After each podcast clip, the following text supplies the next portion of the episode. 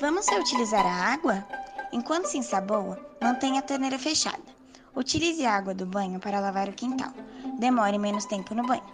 Lave a roupa uma vez por semana para economizar água e utilize a mesma água para lavar o quintal. Reutilize a água da chuva como descarga. A água é importante e devemos reutilizar. Fazendo a nossa parte, o mundo vai melhorar.